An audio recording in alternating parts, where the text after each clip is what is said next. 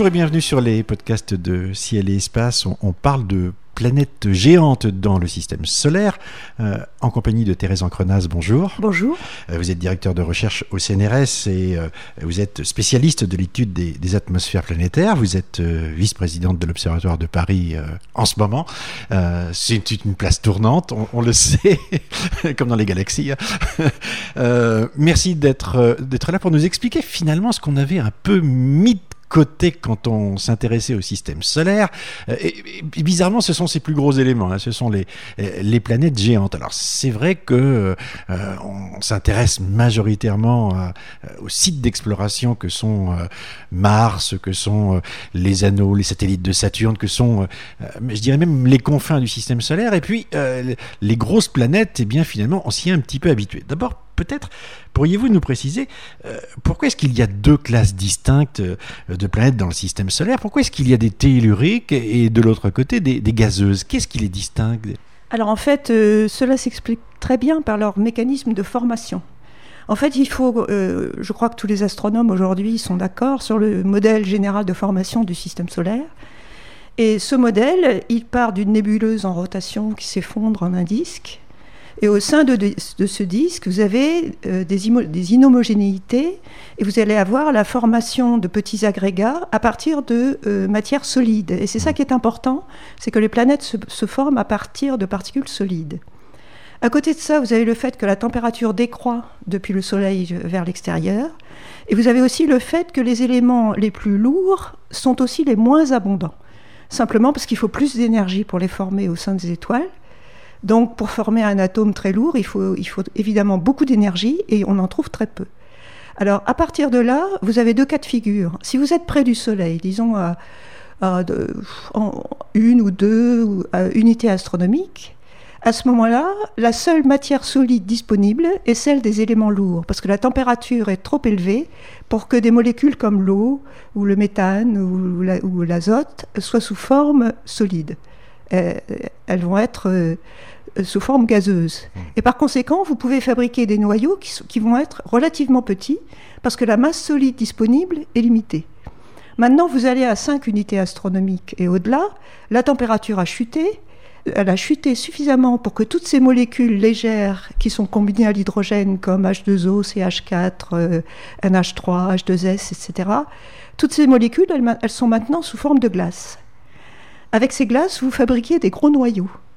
Et euh, la théorie montre en fait que les noyaux peuvent atteindre une dizaine de masses terrestres. Et lorsque vous atteignez cette masse, le champ de gravité de l'objet est suffisant pour attirer la matière environnante. Or, qu'est-ce que c'est que la matière environnante? Eh ben, C'est essentiellement de l'hydrogène et de l'hélium, parce que ce sont des gaz extrêmement abondants. Et vous fabriquez comme ça des planètes qui sont très volumineuses et de, faible densité par rapport au tellurique. Donc il y a une frontière, il y a, une limite. Absolument, absolument. Et euh, d'ailleurs, en fait, euh, on peut dire que lorsqu'on a découvert des exoplanètes géantes à proximité immédiate de leur étoile, ça a été pour les astronomes une véritable révolution. Parce que notre modèle de formation du système solaire ne prévoyait pas ce scénario. Et c'est pour ça qu'on a fait appel, bon, ça nous entraîne peut-être un peu plus loin, mais ceci a fait appel, on a été amené à faire appel à des mécanismes de migration, c'est-à-dire qu'on pense que les planètes géantes, les exoplanètes géantes, se sont formées loin de leur étoile, et que par des mécanismes d'interaction avec le disque, elles se sont progressivement rapprochées. Mmh d'ailleurs avec des mécanismes qui restent encore à, mieux comprendre. Ça, c'est une grande chance hein, pour les astronomes qui s'intéressent aux planètes de pouvoir faire de la planétologie comparée ah, avec ce qui se passe à l'extérieur. Hein. Absolument. Et vous parliez de l'intérêt pour les planètes géantes. Je pense que l'intérêt des planètes, pour les planètes géantes, même de notre système solaire, c'est de trouver revigoré, en quelque sorte, mmh. un peu ressuscité par la découverte de toutes ces exoplanètes euh, d'autres mmh. systèmes planétaires. Euh, euh, pour revenir à cette frontière, on l'appelle la limite de glace Oui, on l'appelle la ligne des glaces parce qu'en fait, c'est l'endroit, enfin, c'est la distance au Soleil à partir de laquelle ces molécules vont se condenser. Et là, il y a quelque chose d'intéressant à noter, c'est que parmi ces molécules, c'est l'eau qui joue le rôle le plus important. Pourquoi? Eh bien, parce que d'une part, c'est la plus abondante, simplement parce que l'oxygène est, l'élément lourd, entre guillemets, le plus abondant. Donc H2O va être la molécule la plus abondante.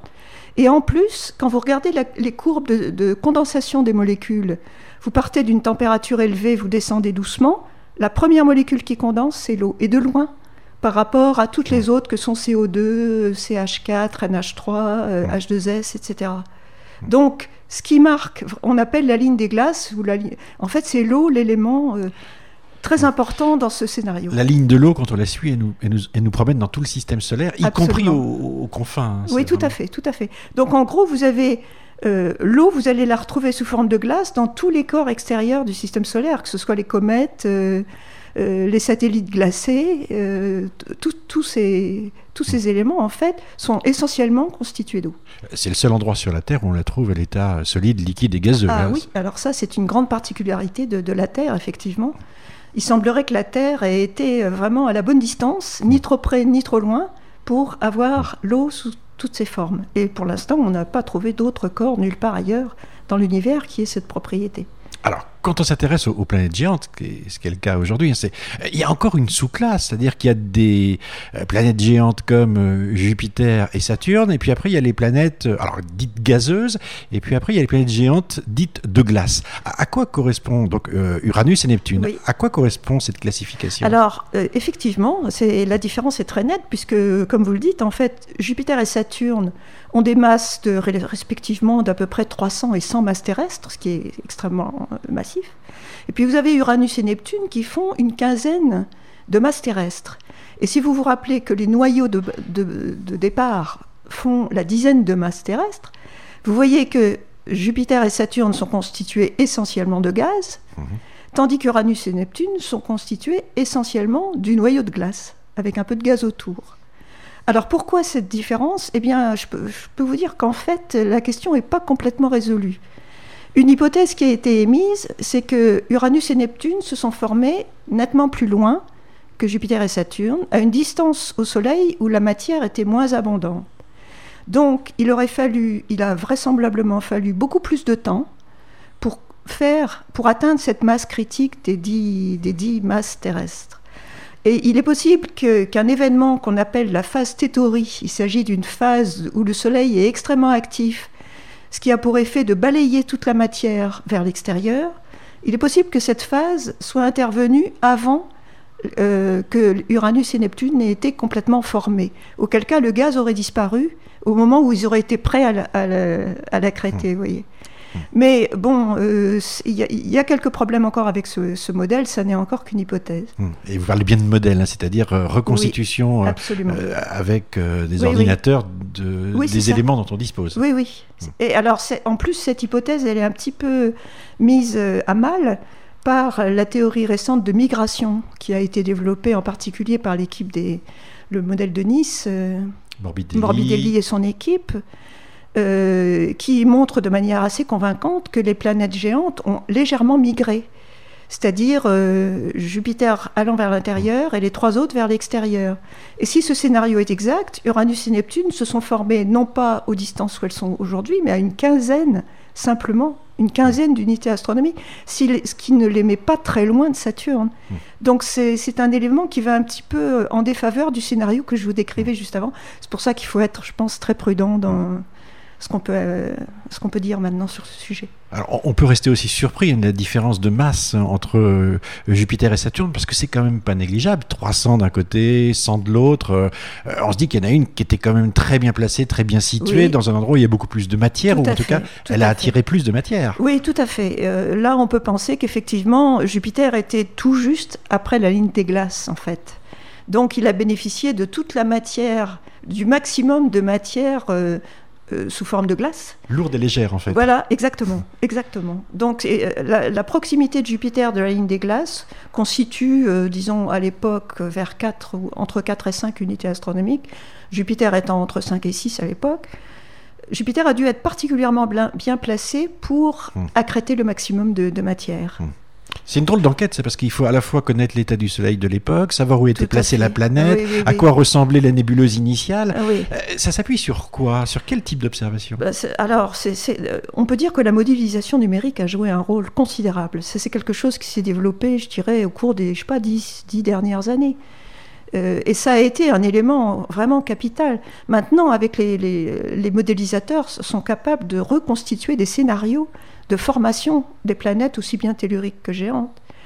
Alors, on a quand même d'autres éléments euh, d'observation, en particulier donc euh, les observations de, la composition chimique des planètes géantes, qui montrent que les éléments lourds sont beaucoup plus abondants. Disons, le rapport, euh, un indicateur qu'on utilise beaucoup, c'est le carbone sur l'hydrogène, C sur H, à partir des mesures de CH4 sur H2. Et on voit que ce rapport, il est beaucoup plus élevé pour Uranus et Neptune que pour Jupiter et Saturne. Et ça, ça va en plein dans le modèle que je vous décrivais. Parce que si vous partez d'un noyau qui est le même pour les quatre planètes, ce noyau, il est enrichi en éléments lourds, c'est-à-dire le rapport C sur H, il est beaucoup plus élevé. Et donc, euh, comme, comme pour Uranus et Neptune, elles sont essentiellement constituées de ce noyau, vous voyez que ce rapport C sur H va être beaucoup plus élevé et c'est très exactement ce qu'on observe. Hmm. Donc là, on peut dire qu'on a vraiment une belle validation du modèle par euh, les observations des, des abondances chimiques. Alors, les observations, évidemment, ont concerné euh, d'abord les, les, planètes les plus visibles, les plus importantes. Ça a été euh, Jupiter et, et Saturne. Absolument. Et évidemment, pour tout amateur hein, qui jette un coup d'œil dans, dans, une lunette ou un télescope, euh, on va chercher la tache rouge de Jupiter, on va chercher les anneaux de Saturne et essayer de distinguer des ombres, en tout cas dans, dans l'atmosphère de, de, Saturne. Les atmosphères des planètes, finalement, nous donnent aussi une drôle de comment dire, de perception. On a l'impression qu'il y a des contrastes très violents entre euh, les pluies d'acide cyanhydrique sur, euh, euh, sur Vénus, de l'eau sur la Terre, du méthane à, tel endroit. Comment comprendre une telle différence? Et puis, d'abord, avant de comprendre cette différence, qu'appelle-t-on réellement une atmosphère planétaire? Alors, une atmosphère, ben, par définition, c'est l'enveloppe gazeuse qui entoure un corps solide. Je pense que c'est, je crois, que je vous dise pas de bêtises, atmosphère, c'est euh, euh, atmos, sphère, enfin on retrouve une origine grecque, c'est en gros l'enveloppe gazeuse. Mhm. Une enveloppe gazeuse qui entoure un corps, donc là la définition elle est assez simple. Vous avez raison d'insister sur l'incroyable diversité des atmosphères, non seulement entre Mars, Vénus et la Terre, mais aussi entre Jupiter, Saturne, Uranus et Neptune. En fait, chaque planète est un monde en soi, et euh, on est encore très très loin de comprendre euh, tout ce qui s'y passe, en particulier pour les planètes géantes. Hmm. D'ailleurs, euh, il y a quelque chose qui me frappe beaucoup, c'est que vous prenez Jupiter, ses couleurs, la couleur, la grande tache rouge, on ne sait toujours pas pourquoi, on ne sait toujours pas quel est le constituant chimique qui est responsable de la couleur rouge. On a des idées, mais on n'en est pas sûr. On pense à du phosphore, on pense à du soufre, on pense à des hydrocarbures qui auraient été irradiés. Pourtant, il y a une émission euh, thermique de, la planète, donc il n'y a, pas de signature? Alors le problème, c'est que les signatures des, condensats, les signatures des solides, sont infiniment plus difficiles à mettre en évidence que les signatures gazeuses. Vous avez une molécule simple, H2O, où elle a des signatures spectrales extrêmement claires. Vous, la détectez sans ambiguïté quand vous faites le spectre à résolution spectrale suffisante.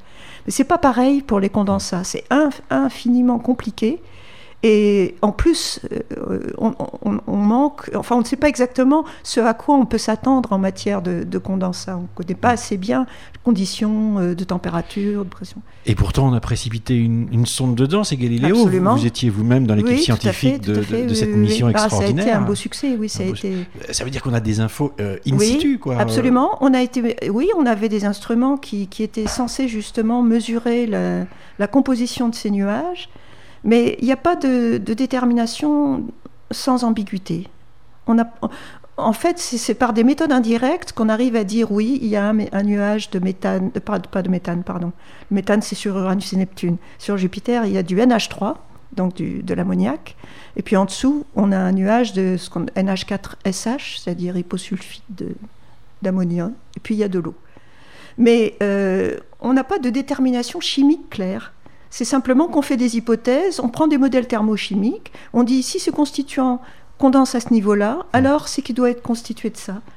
Hmm. Ce sont des méthodes indirectes. En fait. Si, si j'étais dans un vaisseau imaginaire et que je descende dans l'atmosphère de, Jupiter, euh, euh, comment me décriveriez-vous ce, voyage?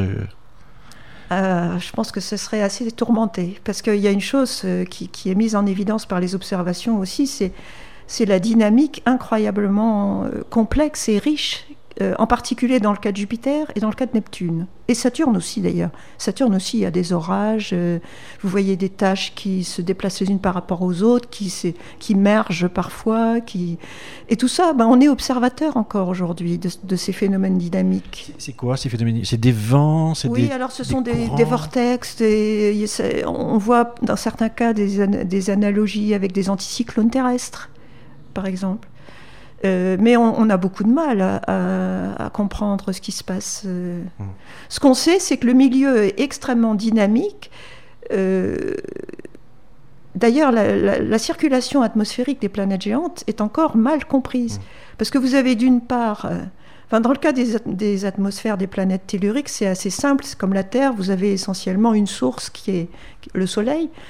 Là-bas, vous avez le Soleil, mais vous avez aussi une énergie interne, comme vous le disiez, une énergie interne qui, euh, qui participe elle aussi à cette circulation et qui rend les choses euh, vraiment compliquées. Hum. Alors je sais que l'image est, toujours réductrice, hein, mais pour, pour se l'imaginer à partir de quel moment on passe, quand on descend dans un vaisseau imaginaire euh, vers Jupiter, à partir de quand on passe de l'atmosphère, donc des nuages, euh, des courants, des vents, etc., à euh, quelque chose qu'on appellerait le gaz ou une absence de surface?